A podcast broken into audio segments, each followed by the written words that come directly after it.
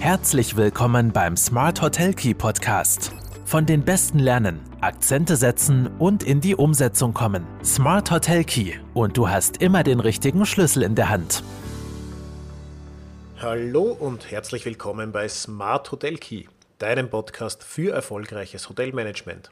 Mein Name ist Marco Riederer und ich freue mich sehr, dass du auch diese Woche wieder mit dabei bist. Und jeder, der den Podcast regelmäßig hört oder zumindest letzte Woche schon mit dabei war, der weiß, worum es heute gehen wird. Wir haben heute die 40. Folge. Wir haben uns in der letzten Podcast-Folge äh, ein bisschen um die klassische Marktsegmentierung, klassische Gästesegmentierung gekümmert. Was gibt es für Ansätze, die in der Hotellerie sinnvoll und praktikabel sind und was ändert sich vielleicht auch? Und ich habe auch letzte Woche schon darauf hingewiesen, dass wir heute uns intensiv um neue Zielgruppeneinteilungen kümmern werden, um Werte, um gemeinsame Wertegefüge, dass vieles davon durch die Sinusmilieus vereint wird. Und daher freue ich mich ganz besonders heute sehr, sehr spannende Gesprächspartner äh, bei mir zu haben, nämlich die liebe Frau Alexandra Mosakowski und den Herrn Dr. Bertram Barth.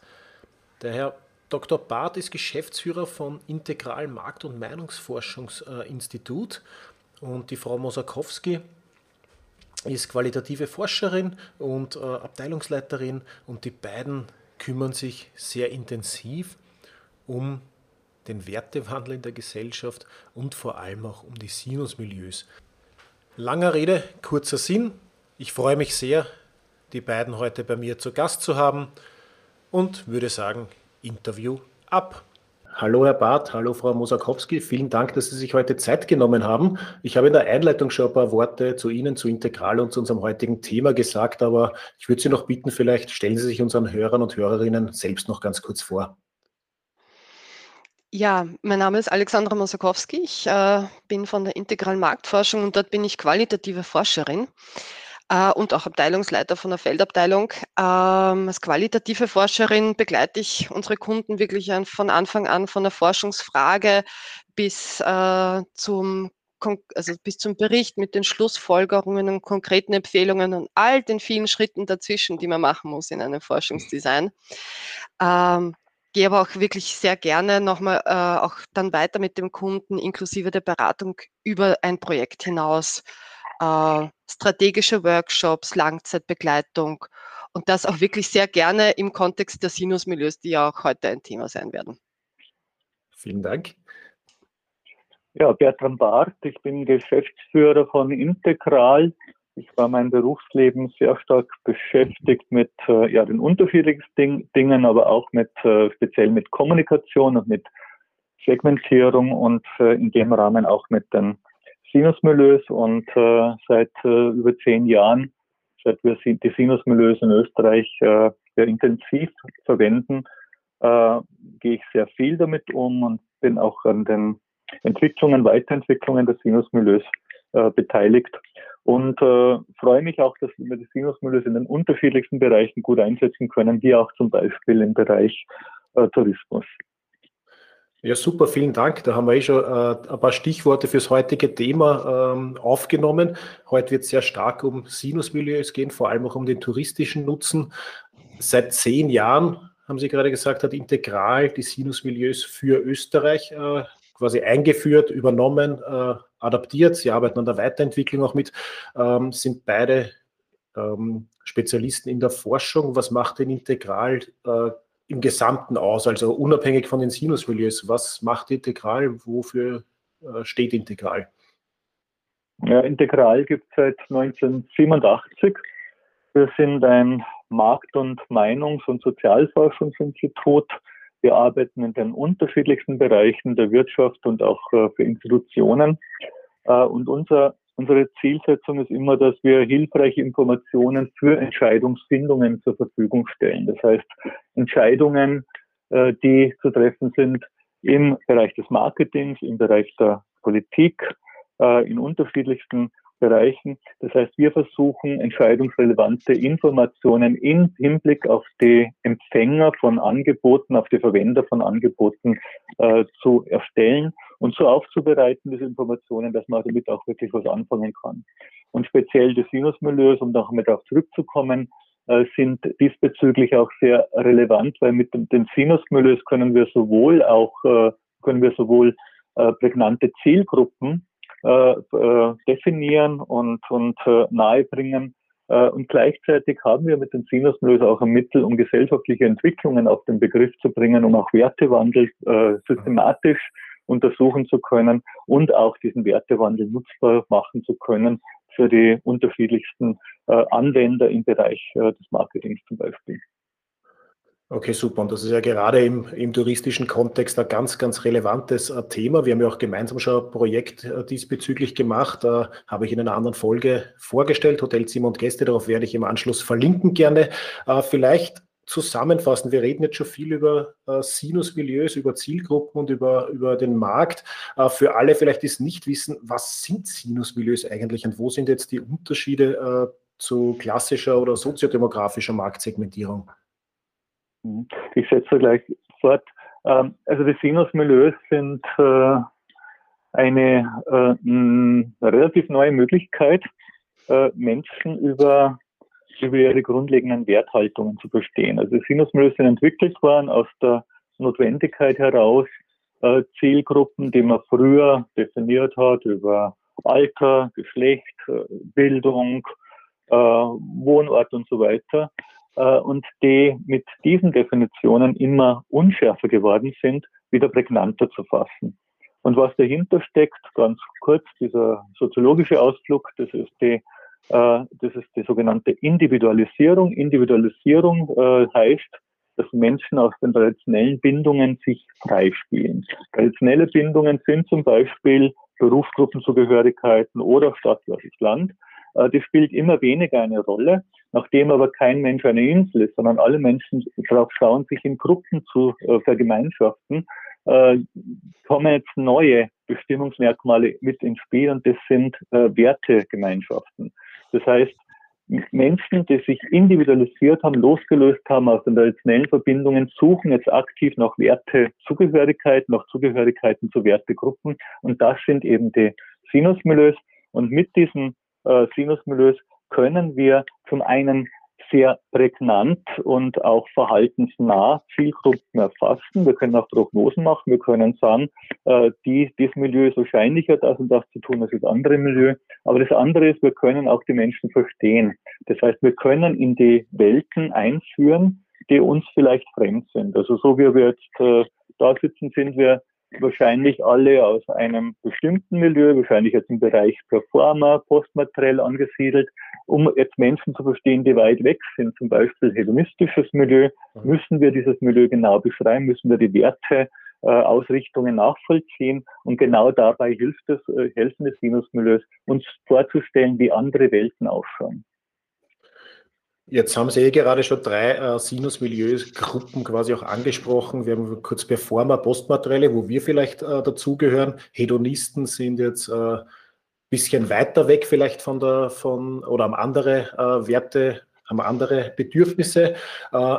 Milieus sollen uns ja, wie Sie auch gerade gesagt haben, vor allem dabei helfen, den Menschen zu verstehen oder in, in unserem Fall dann unsere Gäste zu verstehen, unsere potenzielle Gäste zu verstehen. Vielleicht sind ja die bestehenden Gäste gar nicht die, die ich eigentlich anziehen will.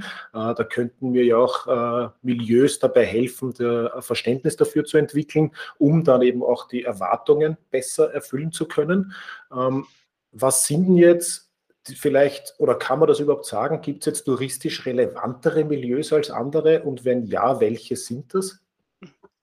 Also in, es gibt zehn Sinus-Milieus, es gibt mhm. zehn Milieus und äh, wir haben auch in den vielen Befragungen, die wir gemacht haben, gesehen, dass fünf davon überdurchschnittlich viel verreisen. Also in der Vergangenheit viel, äh, überdurchschnittlich verreist sind und auch das in der Zukunft vorhaben. Und äh, diese fünf, das sind die etablierten, die Performer, postmateriellen, adaptiv-pragmatischen und digitalen Individualisten. Das deckt sich auch mit dem Report, den Sie am Anfang angesprochen haben, nämlich Hotelzimmer und Gäste. Genau das sind diese fünf, die dort auch genauer beschrieben sind. Ähm, vielleicht ein ganz kurzer Abriss. Äh, was sind zum Beispiel etablierte? Da sind wir in einem gehobenen Milieu. Das ist die leistungsorientierte Elite mit Traditionsbewusstsein. Dann haben wir eine weitere Elite, die Performer als zweites Milieu, Leistungselite, flexibel und global orientiert. Und Postmaterielle sind auch schon genannt worden. Da sind wir in einem weltoffenen, gebildeten, intellektuell gebildeten Milieu, das sehr vielfältig auch kulturinteressiert ist. Die letzten beiden von diesen fünf, die ich jetzt schon genannt habe, gehören zu den Zukunftsmilieus. Das sind die adaptiv-pragmatischen. Äh, das ist die neue, flexible Mitte und die digitalen Individualisten das mit einem Wort die Lifestyle-Avantgarde. Und das sind die mhm. Zukunftsmilieus, das sind die Milieus, die in den nächsten Jahren auch am stärksten wachsen werden. Und dort bewegen wir uns einfach überdurchschnittlich in der, äh, im Tourismus, weil die eben viel verreisen. Vielleicht bringe ich es nochmal so ein bisschen auf den Punkt. Zum Beispiel Städtetourismus, da gibt es so ein Cluster eher so einen gehobenen Milieus, also etablierte Performers, die fundiert dann auch natürlich runter zu den Postmateriellen, die da so Kultur, Kunst und Kultur und die Weltoffenheit suchen. Im Städtetourismus digitale Individualisten wiederum auch dort in die Kultur, in die Sub- und Popkultur auch eintauchen wollen. Ferienhotellerie, da sehen wir eher so das Cluster der Mitte. Das wird sich jetzt bewegen um die adaptiv-pragmatischen und das diffundiert dann natürlich auch ein bisschen nach rauf zu den Performern und etablierten adaptiv-pragmatische, die neue flexible Mitte.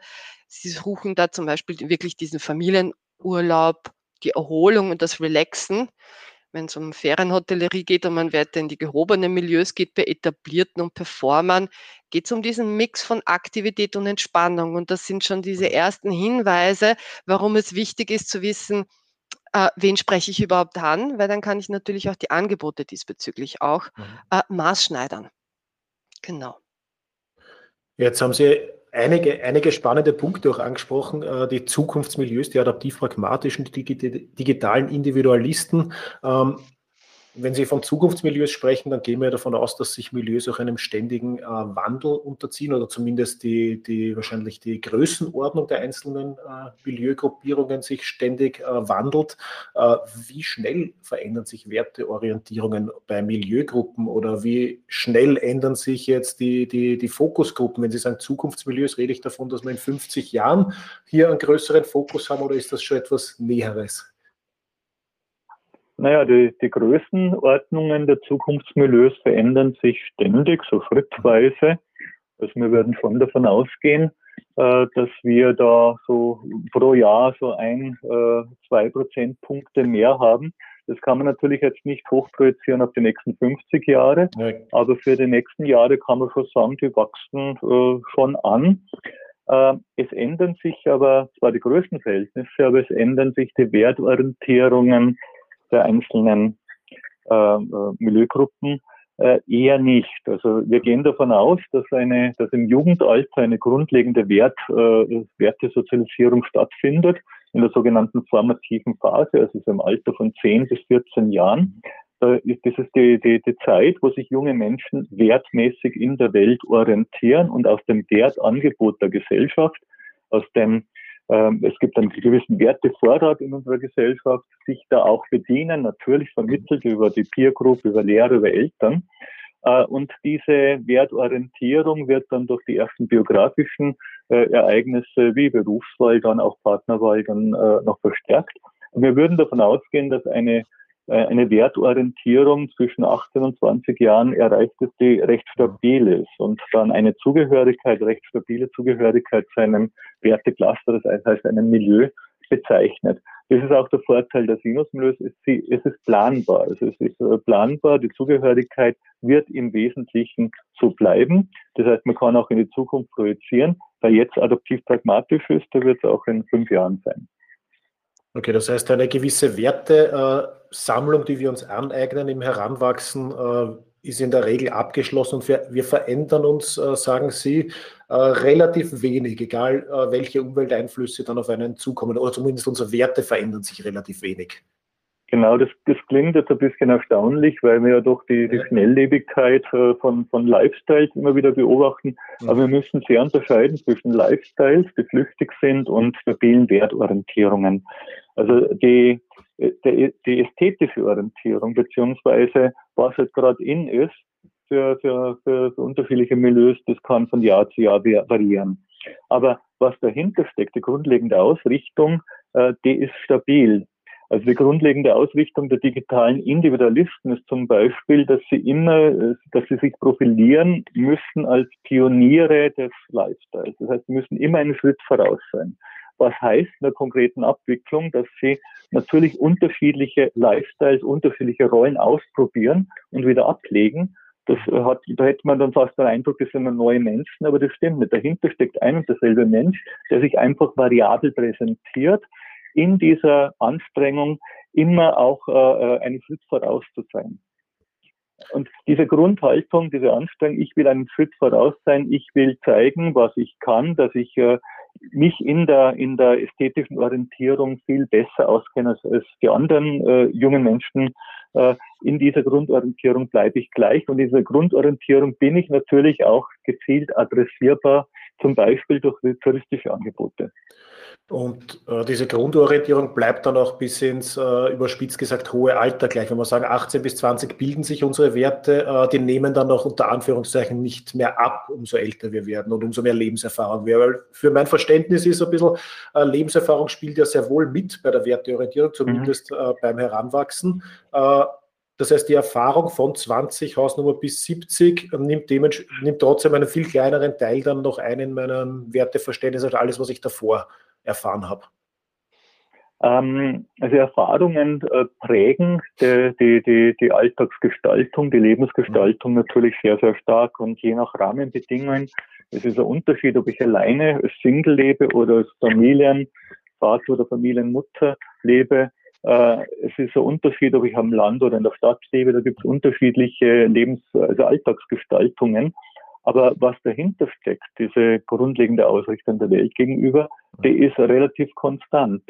Also es wird ein Performer, der ein, ein Single ist, um jetzt da ein, ein bisschen ein zugespitztes äh, Beispiel zu erwähnen, der, der, der fährt einen, einen schnittigen Sportwagen, um zu beeindrucken und zu zeigen, dass er einen Status erreicht hat, dass er es leisten kann. Und wenn dieser Performer Familien äh, äh, Mensch ist, Familienmutter oder Familienvater ist, dann wird er oder sie vielleicht einen äh, teuren SUV fahren.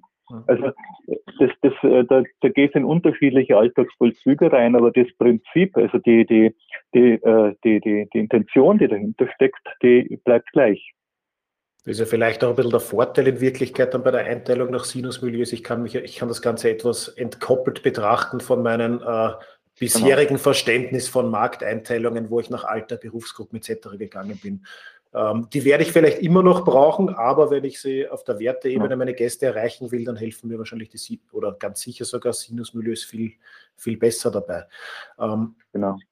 Jetzt hätte ich noch kurz eine Frage, weil in der Vorbereitung äh, zu unserem heutigen Gespräch habe ich ein bisschen recherchiert. Es sind ja die Sinusmilieus jetzt grundsätzlich nicht die, äh, die einzigen, die versuchen, ein Wertegefüge zusammenzufassen. Äh, habe ein paar andere gefunden, die dann von sieben Gruppen reden, äh, Limbic Types äh, etc. Äh, was macht die Sinusmilieus so besonders? Warum braucht es diese Aufsplittung auf unter Anführungszeichen so viele äh, Gruppen wie zehn?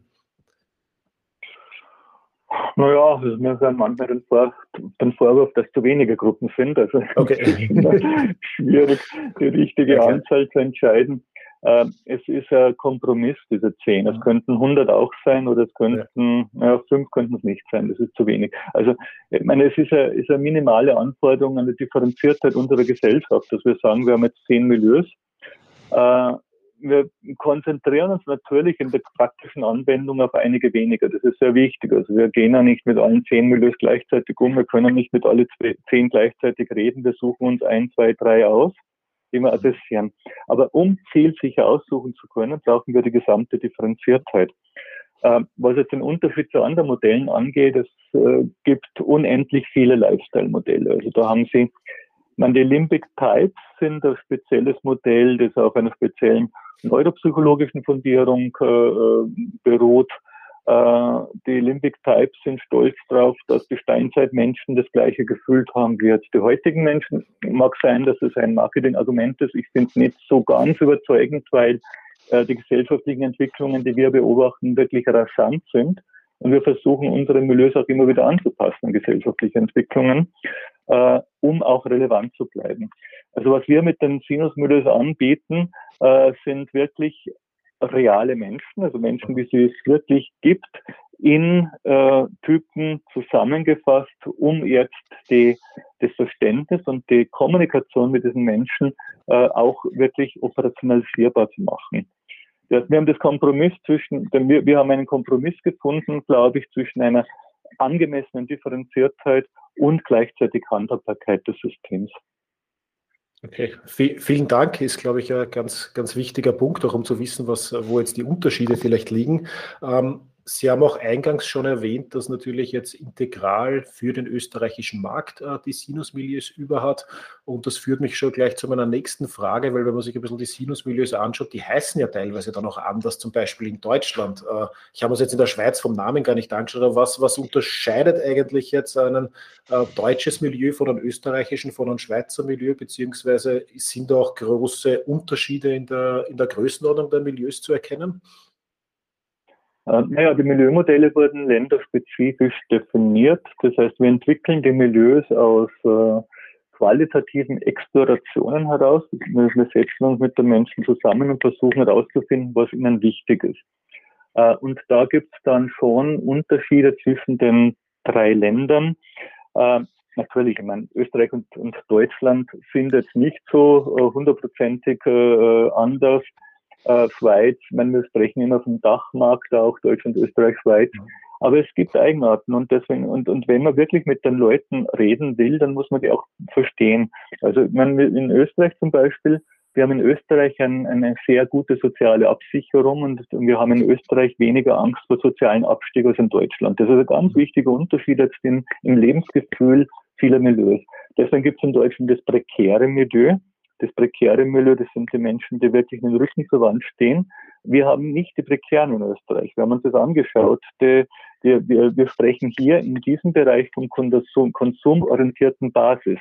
Also wir haben nicht dieses Gefühl wie die Prekären in Deutschland, dass, dass sie jetzt eigentlich schon schon äh, ausgemustert worden sind aus der Gesellschaft. Also die österreichische Gesellschaft ist inklusiver, das ist ein Punkt. Die österreichische Gesellschaft ist insgesamt hedonistischer hat äh, insgesamt auch weniger von diesem deutschen Pflichtbewusstsein, also diese Stereotype stimmen auch zum Teil auch.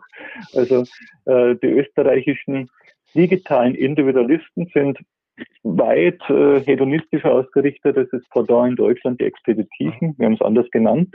Äh, ähnliche Grundstruktur, aber viel hedonistischer in Österreich, verantwortungsbewusster in Deutschland. Ähm, und die Österreicher sind insgesamt konservativer als die Deutschen. Also Österreich ist eine sehr, eine Gesellschaft, die sich langsam entwickelt als die Deutsche. Deswegen haben wir in Österreich noch das konservative Milieu, das haben wir in Deutschland schon längst aufgegeben.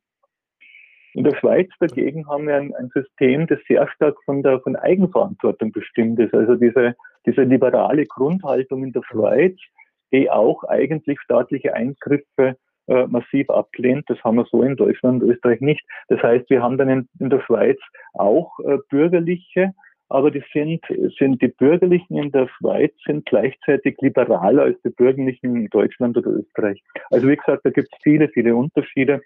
Äh, man kann grob drüber gehen, also wenn man kann natürlich eine grobe Planung machen für alle drei Länder, aber wenn man wirklich jetzt mit den Leuten reden will und sie adressieren will, dann sollte man schon Bezug nehmen auf die landesspezifischen Besonderheiten.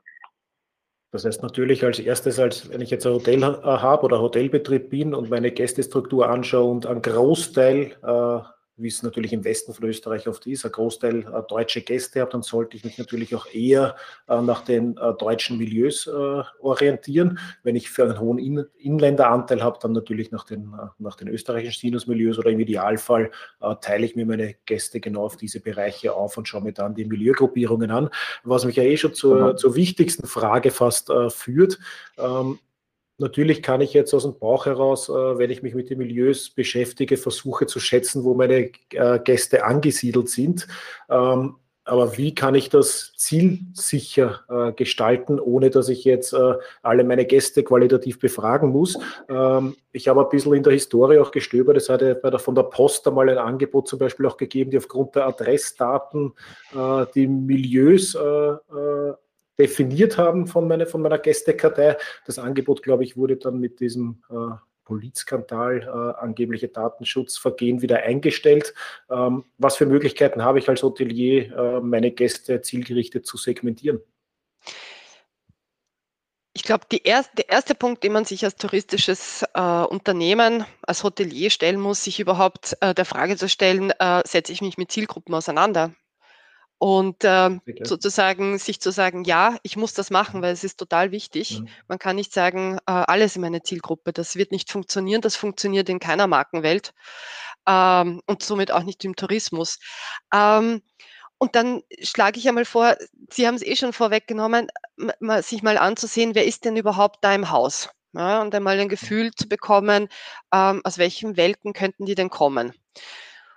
Und dann lade ich natürlich ein, sich auf unsere Homepage auf integral.co.at zu begeben und sich ein bisschen über die Sinusmilieus zu informieren. Also wir haben da ja natürlich auch einiges an Infos auch drinnen. Äh, und das einmal gegenzugleichen, ähm, wo könnt, also wo sind die, wo passen meine Beobachtungen äh, in die Milieuwelt hinein und sich einmal dieser Frage überhaupt einmal zu stellen. Und das ist einmal wirklich Schritt 1 und 1,5. Und ähm, sich aber auch der Frage zu stellen, sind die Gäste, die ich da habe, auch die Wunschgäste oder möchte ich mich vielleicht woanders hin entwickeln? Und dann aber auch eine Entscheidung zu treffen. Das sind meine Zielgruppen, zum Beispiel jetzt auf Basis der Sinusmilieus. Und äh, die habe ich schon und äh, zwei habe ich schon und die dritte, die muss ich mir noch erarbeiten. Das führt mich eben auch dazu, als, zu, der, äh, zu der Empfehlung, maximal zwei bis drei Milieus sich als Zielgruppen auszuwählen. Also ähm, es gibt einzelne Branchen, die, die mehr abdecken können, aber im touristischen Bereich äh, wäre es overdone, zwei bis drei, damit kann man auch wirklich gut arbeiten. Und ähm, ja, sich einmal mit den Informationen, die wir mal zu bereitstellen, sich der Frage zu stellen. Natürlich auch gerne uns dann zu kontaktieren, auch für weitere Beratungen, wenn es dann auch vertiefend sein muss. Äh, Fragen, also wir können Fragen klären, wir können äh, die Kernmilieus natürlich auch definieren, auch überlegen, okay, welche Kernmilieus, also was davon strahlt auch auf benachbarte Milieus aus, damit man die nicht ganz verärgert. Ähm, und äh, dass man sich auch von uns begleiten lässt. Aber einiges gibt es eben auch äh, frei verfügbar im Netz und äh, das ist einmal der Anfang. Also beobachten, klassische Feldexploration und vielleicht ein bisschen äh, ja. äh, die Selbsteinschätzung, nachdem ich mich mit der Materie natürlich schon befasst habe im Idealfall.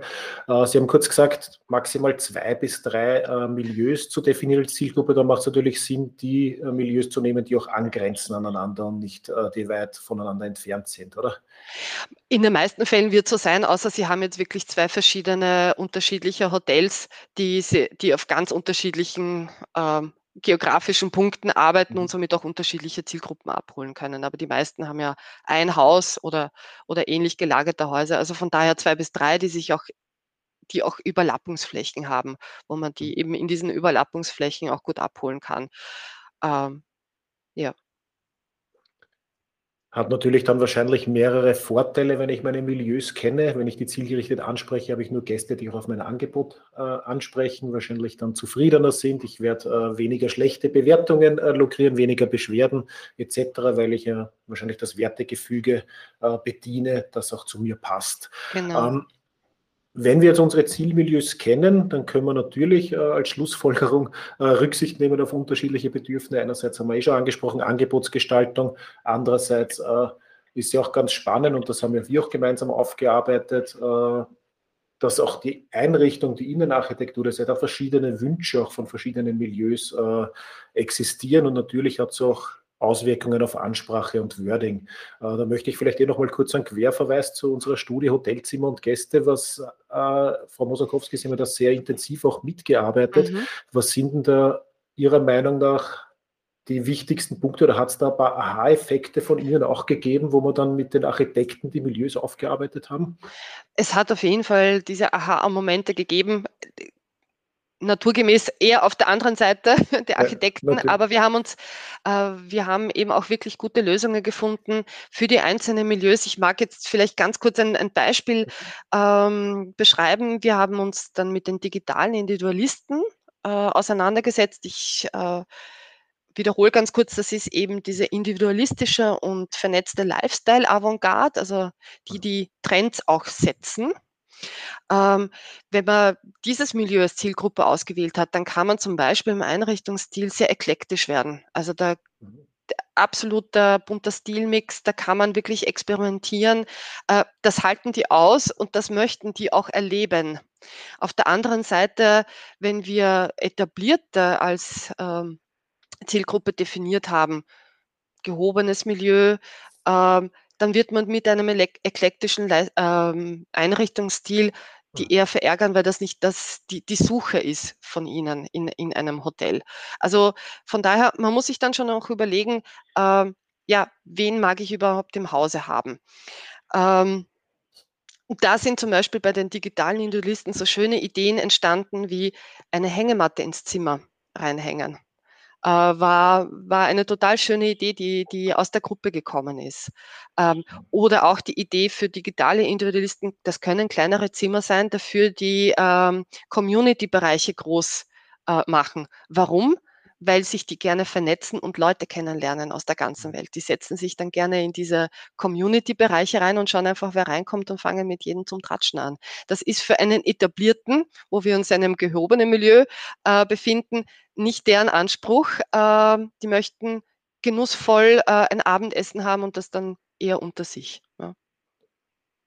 Ach, ist sehr gut. Auf jeden Fall ein wichtiges Learning, dass ja natürlich die, die Milieus nicht nur anders angesprochen werden sollen äh, oder andere Aktivitäten gern haben, sondern äh, eigentlich lo logischerweise auch unterschiedliche Bedürfnisse an Ausstattung, Haptik, Aussehen, Design etc. auch, auch legen. Das heißt, eigentlich in jeder Lebensphase äh, könnte man jedem, jedem Milieu oder in jeder Lebenssituation, nicht Phase, in jeder Lebenssituation könnte man jedem Milieu unterschiedliche äh, stärkere oder schwächere Bedürfnisse äh, nahelegen und sie dementsprechend besser bedienen. Absolut richtig. Und auch es ist auch wichtig äh, zu schauen, welche Signale setze ich denn überhaupt ab, damit, das, damit dieses Milieu sich auch gut abgeholt fühlt, auch wenn es auf einer subkutanen Ebene ist. Bei etablierten, wenn man äh, den Flügel in die Lobby, in den Gästebereich stellt, ja, ähm, dann ist das ein Signal für Kultur beziehungsweise Hochkultur. Und genau das ist auch der Anspruch dieses Milieus, der Etablierten. Dort sind sie sehr interessiert und man setzt zum Beispiel dieses Signal ab. Ähm, wenn man um die Lebenswelt der Etablierten weiß und um deren Bedürfnis nach Kultur und Hochkultur, dann kann man sich solche Signale eben auch gut überlegen. Ähm, und auch abholen, ohne dass es das, das Milieu so, so richtig bemerkt, sondern die haben dann einfach eine Atmosphäre mitgenommen, die sie dann auch ihren Freunden empfehlen. Und das ist ja auch gerade im Hotelbereich, äh, in dem Tourismusbereich ganz, ganz wichtig. Am besten wäre es dann natürlich auch noch jemanden hinzusetzen auf dem Flügel, der dann auch entsprechende Musik dann auch äh, noch darbieten kann, damit man sie dann hundertprozentig abgeholt hat. Das wäre natürlich der Idealfall. Aber ich, es, ich höre schon ein bisschen raus, viel schwingt natürlich dann auch immer unterbewusst mit, glaube ich. Und äh, nicht alles äh, muss man bewusst wahrnehmen, nicht alles muss uns klar sein. Äh, aber wenn ich weiß, worauf ich zu achten habe, dann wird das zwangsläufig auch funktionieren. Ja, ich nehme jetzt ein Wort, äh, das ich von meinem Kollegen von Sinus aus, aus Berlin übernehme, die soziale Haut. Ja, mhm. ähm, wenn man sozusagen die soziale Haut im, im Hotel widerspiegeln kann, dann, äh, dann holt man das, ähm, das Milieu auch wirklich gut ab. Ja. Wir haben auch ganz vorher über Wordings, also Sie hatten vorher das Wort Wording gesagt, Ansprache. Das ist auch ganz wichtig zu wissen, äh, auf was springen diese Milieus denn überhaupt an. Ja. Ich bediene jetzt noch ganz kurz die etablierten, äh, die ich schon vorher angesprochen habe. Da geht es schon um bei der, bei, bei der Darstellung äh, des eigenen Betriebs, der Website, der, des Social Media Auftritts. Da geht es um Professionalität in Ausdruck und Ästhetik. Das muss sich in allen Kanälen natürlich dann widerspiegeln. Auf der anderen Seite, die digitalen Individualisten, die unsere Lifestyle-Avantgarde sind, da kann ich syntaktisch völlig frei arbeiten. Das kann ähm, genauso wie der Einrichtungsstil sehr eklektisch sein und äh, lieber weniger Fließtext, äh, sondern sozusagen atmosphärisch darstellen, was einen erwartet. Also von der Kommunikation muss man die auch wirklich ganz anders auch anfassen. Aber die äh, Grundvoraussetzung dafür ist, und ich wiederhole mich jetzt von der Frage vorher, man muss einmal entscheiden, wer ist meine Zielgruppe, dann kann ich mich in diese in diese Sphären auch vertiefen, damit ich mir das einfach alles durchüberlege und durchdekliniere von der Ausstattung, vom Wording und auch von der Angebotsgestaltung. Und vielleicht noch ergänzen, nicht nur, wer ist meine Zielgruppe, sondern welche Zielgruppe will ich überhaupt haben. Absolut das, richtig, ja. Ähm, jetzt haben wir die nächste Frage. Ich habe jetzt Stichwort Corona noch aufgeschrieben. Äh, wir haben ja vorher gerade gesagt, digitale Individualisten sind neben den adaptiv-pragmatischen unsere Zukunftsmilieus. Andererseits habe ich jetzt ein bisschen das Gefühl gehabt, die letzten eineinhalb Jahre, äh, gut, die digitalen Individualisten kann ich mal erklären, Digitalisierung hat einen riesen äh, Boost noch einmal erhalten. Riesenthema war aber auch schon vor Corona, jetzt aber noch mehr auch die Nachhaltigkeit. gefühlt sind da ja hauptsächlich die jungen auf der Straße auch, ähm, die vielleicht noch im Wertegefüge jetzt auch äh, beeinflussbar sind. Sind das nicht eher als Laie gesagt, die Postmaterialien, sind das nicht dann auch erwachsenes Milieu in Zukunft? Oder wie beeinflussen solche äh, großen weltpolitischen Themen, die uns alle betreffen, dann äh, auch noch äh, Milieuzusammensetzung? Ähm, naja, äh, die äh, also die Milieudefinition, äh, der Grundorientierung äh, kann natürlich auch, reflektiert natürlich auch in einer gewissen Hinsicht das, was in der Gesellschaft insgesamt ankommt. Also wir haben ein, eine, eine Tendenz, eine Entwicklung zu nach, zu, zu, also ein, ein, eine, eine Problemauffassung, äh, was Nachhaltigkeit angeht, die in den letzten Jahren zugenommen hat. Das ist unbestritten. Das ist in ganz Europa so, das kann man schon nachweisen. Die Themen äh, äh, Relevanz des Themas Klimawandel, Nachhaltigkeit ist deutlich äh, angestiegen und das, das erfasst schon äh, die meisten Milieus in Österreich. Das heißt, es wird wahrgenommen. Äh, wir haben auf der anderen Seite natürlich Milieus wie die, äh, das postmaterielle Milieu, die, das, die waren immer auf diesem Thema drauf. Etablierte postmaterielle, die sind natürlich jetzt enorm bestätigt durch diese Entwicklung. Wir sehen schon, dass auch diese Milieus, also gerade das postmaterielle Milieu, scheint auch ein bisschen zu wachsen im Moment. Das Wachsen liegt auch daran, dass junge Menschen, die nachkommen, sich dann auch in dieses Milieu hinein sozialisieren. Das heißt, daher kommt das Wachstum. Äh, wir beobachten insgesamt, äh, also wie gesagt, auf der gesamtheitlichen Ebene das Anwachsen der, Stellenwerts Nachhaltigkeit und in speziellen Milieus. Äh, wir müssen aber schon sagen, also bei den digitalen Individualisten zum Beispiel ist das sicher nicht das relevanteste Thema. Auf der anderen Seite ist in allen Milieus ein gewisses Problembewusstsein da und eine gewisse Erwartungshaltung auch, dass man das Thema nicht ignorieren darf. Also wir haben jetzt sicher die Situation, dass äh, speziell in der Hotellerie muss man auf diese Entwicklungen äh, auch reagieren. Also das Bedürfnis ist da, dass sich auch Hotels äh, in dem Zusammenhang gut positionieren. Äh, wenn sie das gar nicht machen, dann würden sie sogar Milieus abschrecken, die von vornherein nicht äh, äh in die Richtung auch äh, sehr stark sozialisiert sind. Das, das heißt doch Gesellschaft. Ja. Ja. Das heißt, gesellschaftliche Megatrends sind auch milieuübergreifend dann oder nehmen milieuübergreifend von Bedeut äh, äh, beeinflussen die Bedeutung von verschiedenen Themen oder senken diese auch. Genau. Also es ist ja so, wenn, wenn wir, wenn es gibt ja diverse Umfragen zu dem Thema äh, Umweltbewusstsein, Klimawandel, Nachhaltigkeit. Wir finden immer große Mehrheiten, zumindest für die verbale Unterstreichung der Wichtigkeit des Themas. Wenn es dann darum geht, was bin ich persönlich bereit zu tun dafür, das ist wieder ganz was anderes. Aber äh, es ist ein Massenthema. Wir finden Mehrheiten von 60, 70, 80 Prozent in unserer Bevölkerung in Österreich, die sagen, darum muss man sich kümmern. Das heißt, man kann nicht so tun, wie wenn es das Thema nicht geben würde. Natürlich kann man dann äh, unterschiedlichen Milieus nachweisen und auch vorwerfen, dass sie sich im Lebensvollzug darum nicht kümmern. Aber trotzdem muss man es auch als Thema ernst nehmen. Ähm, und wenn Sie jetzt in den Bereich im Tourismus reingehen, wo es gerade um die etablierten oder Postmaterialien geht, dann ist das auch, ist das natürlich aufgesetzt, dass man das mit dem Thema äh, spielen muss. Aber auch andere Milieus sollte man hier in dem Rahmen auch mitbedenken. Okay, super. Also Nachhaltigkeit, äh, Digitalisierung, kein Thema von nur einem Milieu, sondern eins, was äh, omnipräsent ist, was ich auf jeden Fall mit äh, bedenken muss. Ja, vielen Dank. Da waren sehr, sehr viele interessante Inputs jetzt schon dabei. Vielleicht noch abschließend, wir schauen uns die, oder Sie schauen sich viel mehr als wir noch die gesellschaftlichen Entwicklungen und die, die, die Wertegefüge an. Ähm, was was erwartet uns jetzt unabhängig von, der, äh, von den zwei Zukunftsmilieus äh, sonst noch? Gibt es irgendwelche Entwicklungen, wo man sagen, wie jetzt äh, Nachhaltigkeit und Digitalisierung, die Milieu unabhängig überall an äh, Gewicht zugelegt haben oder an, an Wichtigkeit zugenommen haben? Gibt, sind andere Ausprägungen schon spürbar, die, die so als äh, gemeinschaftlicher äh, Wertewandel vielleicht oder als äh, nicht Wertewandel, sondern vielleicht als thematische Wichtigkeit spürbar sind? Ähm, wir sehen im Moment eine, äh, einige Anzeichen dafür, äh, dass sich äh, auch großflächig was ändert in der äh, Stellungnahme zu wichtigen Themen wie Privatheit und Gesellschaft und Verantwortung. Also wir haben den Eindruck, dass im Moment äh, wir jetzt in eine in eine neue Wertephase treten. Also wenn man kurz zurückschaut, wir hatten die, eine unglaubliche Dynamisierung in den 1980er, 90er Jahren, also auch mit der Entwicklung des Internet, der Globalisierung.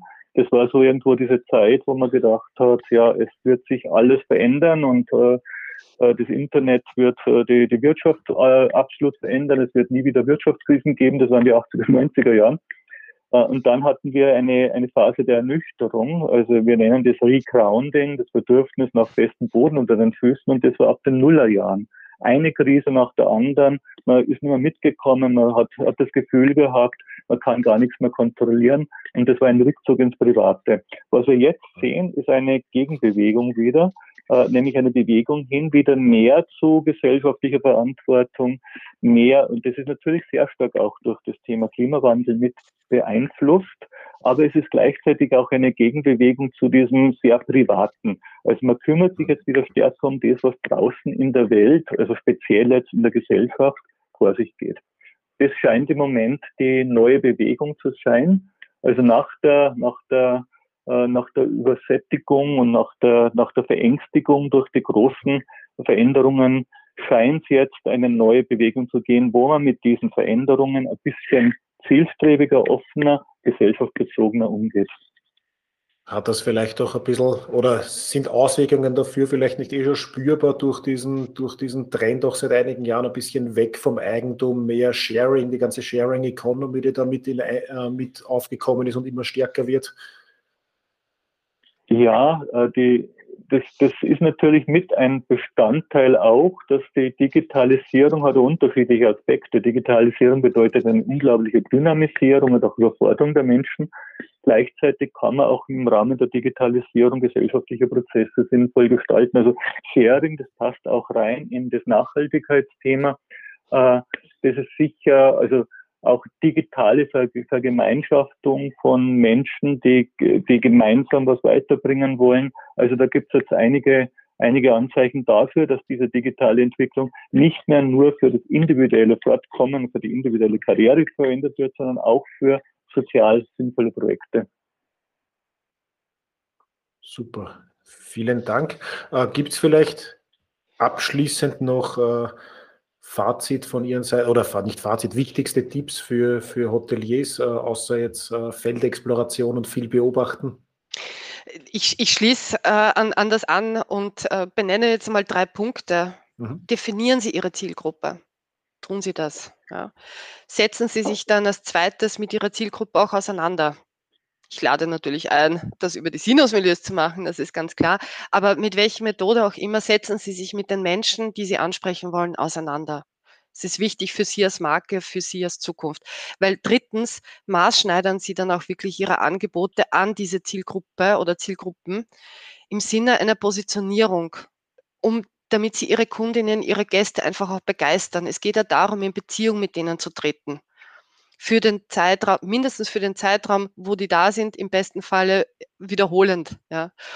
Ähm, weil das ist, ähm, das ist Markenarbeit. Und äh, Markenarbeit bedingt, dass man sich mit Zielgruppen auseinandersetzt, egal in welcher Branche. Weil es gilt, und wir haben so ein schönes Zitat von Bodo Fleck, der bei der äh, Erstellung der Sinusmilieus eben maßgeblich dabei war, und der sagt, nur wer versteht, was die Menschen bewegt, der kann sie auch bewegen. Und das äh, fasst das doch wunderbar in einem Satz zusammen. Genau darum geht's. Und das Instrument dazu können die Sinusmilieus sein. Wir laden natürlich dazu ein. Vielen lieben Dank. Wunderbare Schlussworte. Nur wer versteht, was die Menschen bewegt, kann die Menschen bewegen. Frau Mosakowski, Herr Barth, vielen lieben Dank für das spannende Interview. Vielen Dank für die Einladung.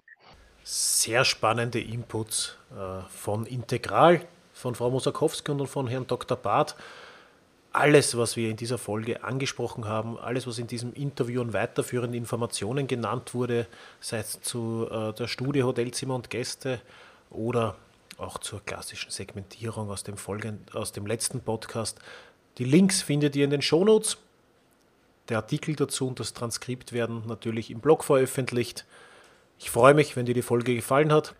Wenn du es noch nicht getan hast, abonniere den Podcast, werde noch erfolgreicher im Hotelmanagement und schalte nächsten Sonntag wieder ein.